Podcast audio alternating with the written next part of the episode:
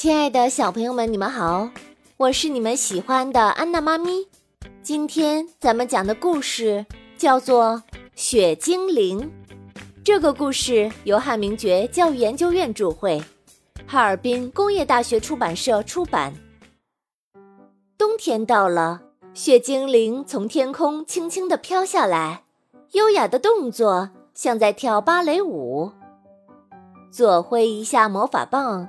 大树就穿上了棉袄，又挥一下魔法棒，小麦也盖上了棉被。魔法棒画一个圈，路面就铺上了地毯。魔法棒画两个圈，孩子们就拥有了最棒的玩具。等到春天的太阳出来了，雪精灵又赶快脱掉大树的棉袄，叠好小麦的棉被。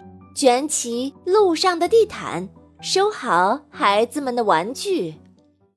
宝贝们，你住的城市下雪了吗？你知道这个故事里面说的孩子们拥有了最棒的玩具是什么吗？